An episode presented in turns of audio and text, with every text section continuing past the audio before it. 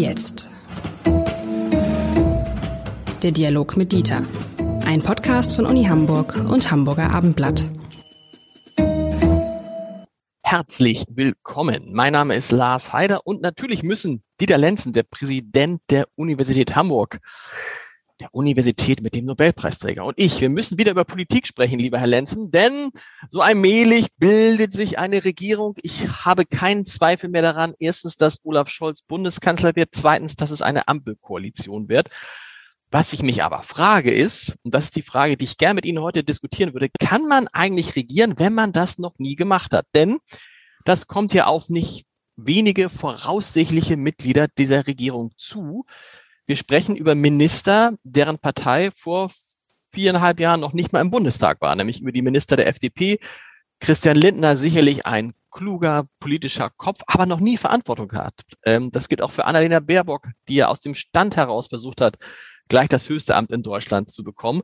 Und ich denke immer, wie geht das? Du bist eben noch ein ganz normaler Mensch, Abgeordneter, politisch denkender Mensch und plötzlich bist du an der Spitze eines Ministeriums mit Tausenden von Mitarbeitern, mit einer Verantwortung für Finanzministerium, Hunderte von Milliarden Euro und niemand hat dich darauf vorbereitet. Das ist ja eigentlich, das würden Sie ja bei sich nicht machen. Sie würden jetzt nicht mich zum, ähm, weiß ich nicht, zum Dekan des äh, der irgendeiner Fakultät machen, wahrscheinlich keiner Fakultät, vielleicht Journalismus, aber ansonsten nicht.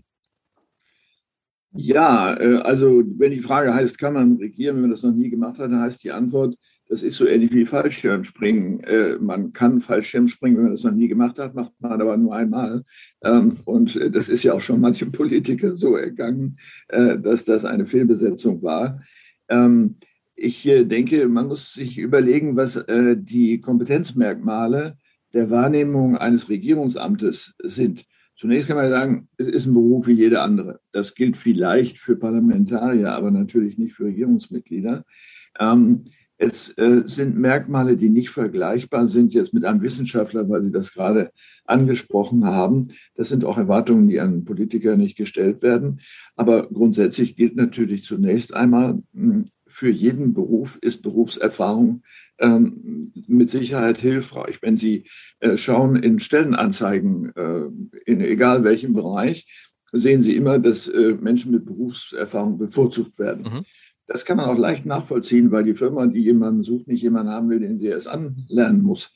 So, wir sind ja die Firma, äh, wir alle Bürger, äh, denen die, Univers die Universität, Entschuldigung, die Republik gehört. Und wir müssen natürlich daran interessiert sein, dass die Leute eine Berufserfahrung haben und nicht aus dem Nichts heraus so etwas machen wollen. Jetzt kann man im Moment überlegen, ähm, irgendwann muss man ja einen Anfang machen. Also es äh, gibt vielleicht ein kleines Regierungsamt, also Minister in einem kleinen Bundesland, Schleswig-Holstein zum Beispiel, äh, ist nicht so ganz zu verachten. Ähm, wenn Sie sich äh, den äh, Herrn Scholz anschauen, dann sehen Sie ja, er hat alle Ämter im Grunde, die es gibt, einmal durchgemacht. Ähm, also Minister, Senator, äh, Bürgermeister, Sie wissen das viel besser, äh, weil Sie sich damit beschäftigen.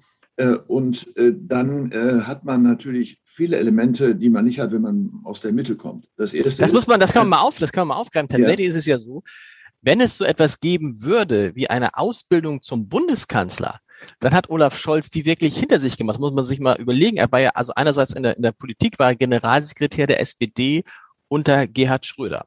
Er war dann Arbeitsminister äh, in, der, in der großen Koalition von Angela Merkel, in der ersten großen Koalition von Angela Merkel, die Schröder ablöste und hat in der Phase dann schon mal immerhin die Finanzkrise bearbeitet. Dann war er, äh, davor war er Senator, Innensenator in Hamburg, eine ganz kurze Zeit. Dann wurde er Bürgermeister in Hamburg, eine lange Zeit. Dann wurde er Finanzminister und Vizekanzler und Kanzler. Da kann man sagen, boah, das ist wirklich so irgendwie, ne? Es ist fast schon, äh, äh, also viel besser kann man eigentlich auf so ein Amt nicht vorbereitet werden. Aber die anderen haben das halt gar nicht. Also da ist jetzt, wir wissen noch nicht, was, äh, was äh, zu diesem Zeitpunkt wissen wir nicht, was Christian Lindner wird, aber gehen wir davon aus, dass Christian Lindner Finanzminister wird. Offensichtlich das zweitwichtigste Job neben dem äh, Bundeskanzler. Keinerlei Vorerfahrung. Ja, ähm, manchmal kann man natürlich auch sagen, das hört sich jetzt etwas zynisch an, das ist auch gut so. Dann sorgen die Beamten dafür, dass nichts Schlimmes passiert. Hm. Ähm, denn man muss ja auch sehen, wenn jemand sozusagen aus dem Nichts heraus so etwas übernehmen will, dann hat er oder sie sicher ein gutes Netzwerk in der Partei. Jedenfalls äh, ist das wahrscheinlich, sonst würde die Person dort nicht landen. Ähm, das ist schon mal die halbe Miete, weil man muss ja Mehrheiten erzeugen. Äh, und dazu braucht man mit Sicherheit die eigene und womöglich dann auch noch andere Parteien. Ähm, ich äh, lege deswegen Wert auf die Beamten, weil die meisten ähm, Regierungsprozesse, äh, Verwaltungsprozesse ja Langzeitprozesse sind. Stellen Sie sich vor, ein Politiker wird gewählt, krempelt die Ärmel auf und sagt, das mache ich jetzt erstmal alles anders. Dann kann man sagen, um Gottes Willen, das darf gar nicht passieren. Ein bisschen äh, diese Attitüde hat dieser Wahlkampf ja gehabt, ein, ein Neubeginn der Republik. Was soll denn das heißen? Ähm, das hört sich ja so an, als ob die Republik am Ende wäre. Das ist sie natürlich nicht, sondern sie funktioniert ja. Das heißt, dafür sorgt natürlich das Verwaltungspersonal. Und für jemanden, der neu da reinkommt, ist es entscheidend, dass er oder sie nicht alles besser weiß äh, oder mit großem Druck etwas durchsetzen will, äh, wo die Spitzenbeamten sagen, das geht entweder juristisch nicht oder ist schon mal versucht worden oder da müssen sie aber Folgendes bedenken, das hat die Folgen da und da. Das tun Politiker häufig nicht, dass sie die Nebenwirkungen nicht mit betrachten. Und da ist natürlich eine große Erfahrung unbezahlbar. Äh, die sonst dann ersetzt werden muss durch das äh, Spitzenpersonal unter den Beamten, auf, äh, auf das man sehr viel Wert legen muss. Heißt dann aber, wenn du als Politiker nicht so die große Erfahrung hast in solchen Ämtern, dann steigt automatisch die Macht derjenigen, die da sind, die im Zweifel gar nicht gewählt worden sind, äh, weil du ihnen ja vertrauen musst, weil du darauf setzen musst, dass sie das schon irgendwie richtig machen und dass, dass du ihnen glauben kannst, was die erzählen. Das ist der Unterschied zwischen Scholz und Lindner. Scholz ist inzwischen so ein Profi, dass er wahrscheinlich die meisten Entscheidungen ähm, selber beurteilen kann. So. Das gilt für Christian Lindner wahrscheinlich nicht. Oder für Annalena Baerbock. Nicht immer auf Christian Lindner jetzt hier einschießen. Ja, äh, also ich will jetzt gar nicht die Person beurteilen, das kann ich gar nicht. Aber es ist richtig, äh, mit so einer Regierungserfahrung äh, und einer Sacherfahrung, vor allen Dingen in den Feldern, die Schlüsselfelder für eine Regierungstätigkeit sind. Und das Finanzministerium ist natürlich so ein Schlüsselfeld. Ohne Moos nichts los, heißt es ja. Also mit anderen Worten, das ist der, der, der Schlüssel für alles.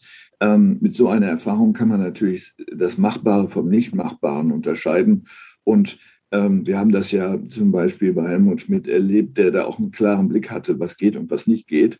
Ähm, das ist dann vielleicht ein bisschen trocken hanseatisch für manchen, der eher im Süden der Republik äh, wohnt, aber es hat ein hohes Maß an Zuverlässigkeit. Das, das sollte man nicht unterschätzen. Ähm, kommt dann auf Olaf Scholz als vermutlichen nächsten Bundeskanzler viel mehr Arbeit zu als auf Angela Merkel, weil wahrscheinlich seine Minister auch das eine oder andere Mal Fragen haben werden oder er zumindest mal gucken muss, dass es in die richtige Richtung geht, weil sie sich schlicht, weil sie deutlich jünger sind und sich schlicht nicht so auskennen? Naja, das ist die berühmte Richtlinienkompetenz, äh, von der man äh, natürlich sich gut überlegen muss, äh, in welchem Ausmaß man sie wahrnimmt und wo gewissermaßen die Grenzen des Ressorts ändern und enden und die gesamte Regierungstätigkeit berührt ist. Das ist eine Quelle für Streitigkeiten, das ist klar. Ähm, die Richtlinie kann man nicht einfach so allgemein formulieren und dann macht das jeder richtig, sondern die muss natürlich im Einzelfall dann immer wieder auf die Probe gestellt werden.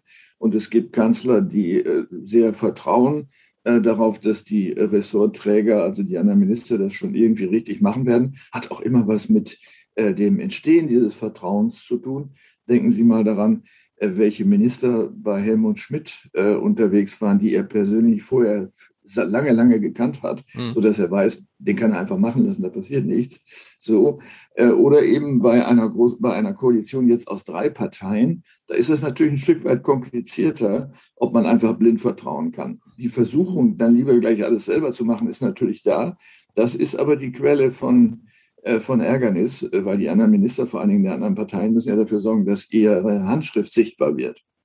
Und insofern kann man Scholz jetzt nicht beneiden äh, um die Situation, denn er muss ständig schwanken, mache ich lieber selber oder ich vertraue einfach, äh, selbst wenn ich selber anders gemacht hätte. Das ist, ist das tägliche Geschäft.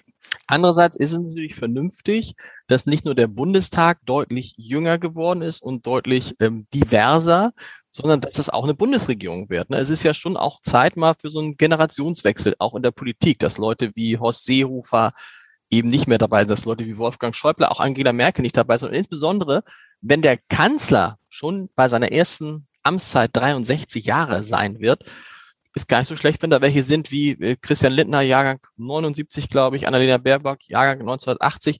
Das führt ja auch dann dazu, dass die Identifikation der Menschen mit der Regierung vielleicht eine andere sein kann. Weil sagen, guck mal, da ist ja nicht nur mein Opa, da ist auch einer, der ist so alt wie meine, entweder wie meine Mutter oder wie ich selber.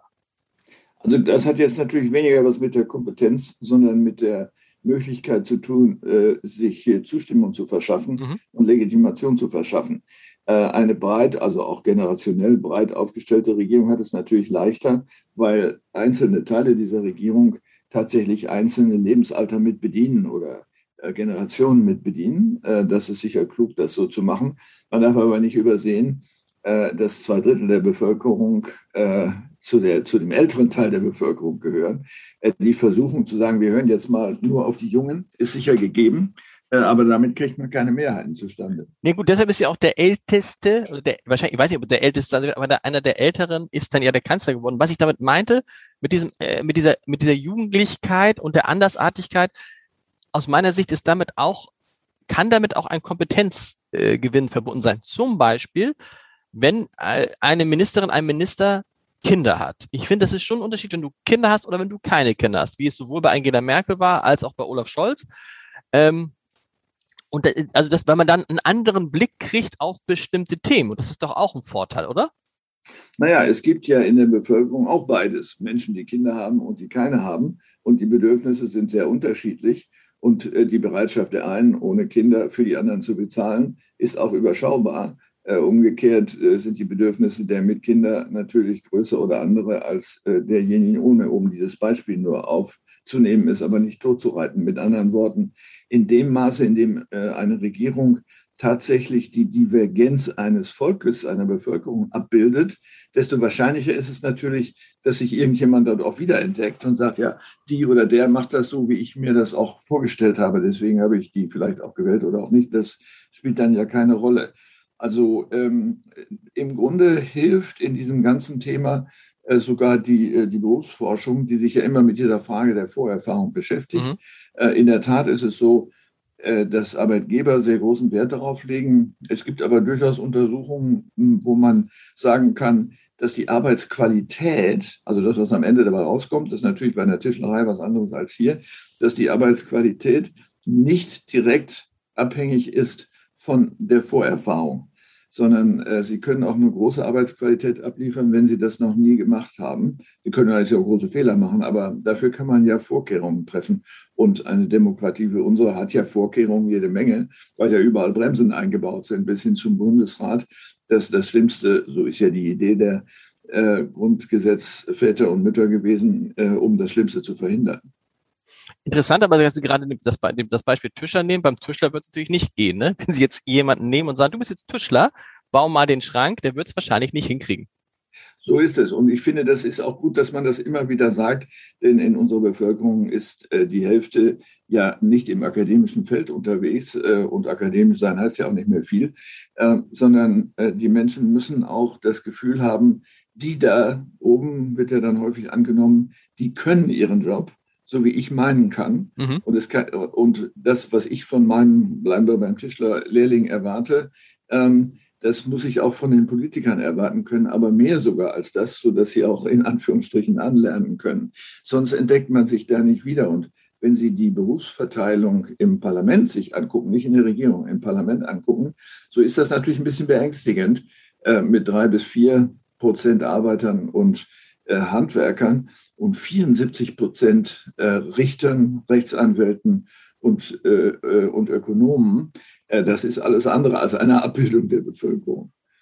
Man hat aber doch, wenn wir so darüber sprechen, äh, stellt sich dann doch die Frage, ob dieses Prinzip des Berufspolitikers, der ja ähm, Olaf Scholz geworden ist, obwohl er zwischendurch auch als Anwalt, als Arbeitsrechtler gearbeitet hat, ob das nicht doch der bessere Weg ist, weil man dann eben eine Berufserfahrung mitbringt unsere Idee ist ja eigentlich, dass Menschen sich eine Zeit lang ihres Lebens äh, um, um Politik kümmern, ja, dann reingehen und auch wieder rausgehen, so wie Katja Suding das zum Beispiel gemacht hat. Aber bei all dem, was wir jetzt diskutieren, ist das, führt das natürlich dann dazu, dass Menschen Verantwortung übernehmen, die das nicht können und dann, wenn sie es kennengelernt haben, würden sie wieder verschwinden. eigentlich ist das auch zumindest, äh, es ist nicht effizient. Ja, im, im Berufsbereich spricht man ja von Betriebswissen. Ähm, und ein kluger Arbeitgeber lässt Leute nicht gehen, die ein gutes Betriebswissen haben, weil er ein Jahr braucht, bis der nächste auch wieder mhm. Äh, Betriebswissen hat. Das ist auf der einen Seite richtig, aber hier geht es ja nicht nur um Betriebswissen, sondern auch um die Wahrnehmung der Interessen. Äh, der Schrank hat ja keine Interessen. Also mit anderen Worten, hier nimmt man ja die Interessen äh, der, der Auftraggeber entgegen und das Risiko von Compliance-Problemen dass man zu viel Zugeständnisse macht, die am Ende zu Lasten der Bevölkerung sind, ist natürlich sehr groß. Ähm, der Umstand, dass der Aufbau der Berufe im Bundestag so ist, wie ich es eben gesagt habe, hat ja was mit der Frage zu tun, können die Leute, die das machen, wenn sie es nicht mehr machen, wieder zurückfallen in ihren Beruf äh, oder sind sie dann, stehen sie dann vor dem Nichts? Ähm, und ein, ein Handwerker mit drei, vier Mitarbeitern, der kann das nicht völlig ausgeschlossen. Was soll er denn machen? Den Betrieb dicht machen so lange und dann wieder neu aufmachen. Die Kunden sind inzwischen woanders. Das ist ein Problem. Das ist wirklich ein Problem, weil dann nämlich die Repräsentanten der Interessen dieses Handwerkers womöglich in Verbänden sind, die aber selbst wiederum so verknüpft sind äh, mit politischen Interessenträgern außerhalb dieser Verbände, dass man vielleicht auch ab und zu was durchbekommt, aber man ist dann nicht mehr richtig an der Basis. Ähm, das ist verzwickt und ist, wenn man so will, eine Strukturfolge äh, der parlamentarischen Demokratie. Ich sehe jetzt keine Alternative, aber äh, wir brauchen immer wieder, wie soll man sagen, ein Monitoring, wir brauchen Bremsen, äh, wir brauchen Nachdenkensschleifen, die dann so wirken, als ob man nicht zu Potte kommt. Ähm, aber das ist wichtig, damit nicht ähm, das Schlimmste passiert. Und muss man nicht auch am Ende sich dann klar machen, dass so ein Finanzminister so eine Außenministerin, was auch immer, am Ende vielleicht dann auch mehr so eine Art, also dass die operativ vielleicht gar nicht so tief drinstecken, sondern am Ende tatsächlich die sind, die das Ganze verkünden. Wenn das erlebt man, ja ganz, erlebt man ja ganz oft bei übrigens bei Menschen, die an der Spitze von großen Einrichtungen stehen, dass sie letztendlich das Gesicht dieser äh, Einrichtung sind, aber im Zweifel gar nicht mehr äh, operativ also auch entbe ja entbehrlich wären. Sie haben ja eben das Beispiel äh, Außenministerium genannt. Daran kann man das äh, sicher zeigen. Ähm, äh, mal Völkerrecht studiert zu haben, hilft einem überhaupt nichts. Das hat gar nichts mit dem Amt zu tun, sondern die Frage ist ja, wie entwickle ich Vertrauen bei den Kommunikationspartnern äh, an der Spitze anderer Länder. Hm. Und das hat was mit Persönlichkeit zu tun, hat da möglicherweise sogar was mit Lebensalter zu tun, das ist sicher unterschiedlich. Wie entwickle ich Vertrauen in diesen kurzen Zeiträumen, wo man sich überhaupt begegnet. Äh, das kennen wir ja aus dem Alltag auch. Ähm, manchmal sind wir in Situationen, wo wir sagen, also diesem Arzt vertraue ich irgendwie, der hat mit mir so. Ähm, aber äh, häufig ist es so, ich kann es gar nicht sagen, ob ich dem vertraue oder nicht. Das ist aber das A und O mhm. Äh, in der Spitzenpolitik, in der spitzenauswärtigen Politik. Ähm, sonst bleibt es nichts anderes übrig, als dass die Beamten die Politik machen oder die Diplomaten in den, in den Botschaften. Und dann war es doch wieder ein Vorteil, dass Angela Merkel so lange da war, weil die Menschen, ich sagte, Mensch, also nicht nur die Menschen in Deutschland, sondern auch überall, die kenne ich. Auf die konnte ich mich vor vier, vor fünf, vor zehn Jahren schon mal verlassen. Das schadet dann doch nicht so eine lange Amtszeit in, in, den, in, den, in, in, in den internationalen Beziehungen. Unter dem Gesichtspunkt sicher. Äh, aber auch nicht nur in äh, internationalen Beziehungen, sondern natürlich auch in nationalen, denn man hat ja ständig zu tun mit Interessengemeinschaften, äh, seien es Gewerkschaften, seien es Arbeitgeberverbände und vieles andere, wo die Interessenträger, der Präsident, die Präsidentin eines Arbeitgeberverbandes oder einer Gewerkschaft, das Gefühl gewinnen müssen, wenn ich jetzt mit der etwas verabrede, macht die das dann auch wirklich? Kann ich das unterschreiben? Oder hat sie mich über den Tisch gezogen? Und das ist das tägliche Aushandeln und hat sehr viel mit Persönlichkeit zu tun. Lieber Herr Lenzen, bis zur nächsten Woche. Vielen Dank. Ja, tschüss, bis dann.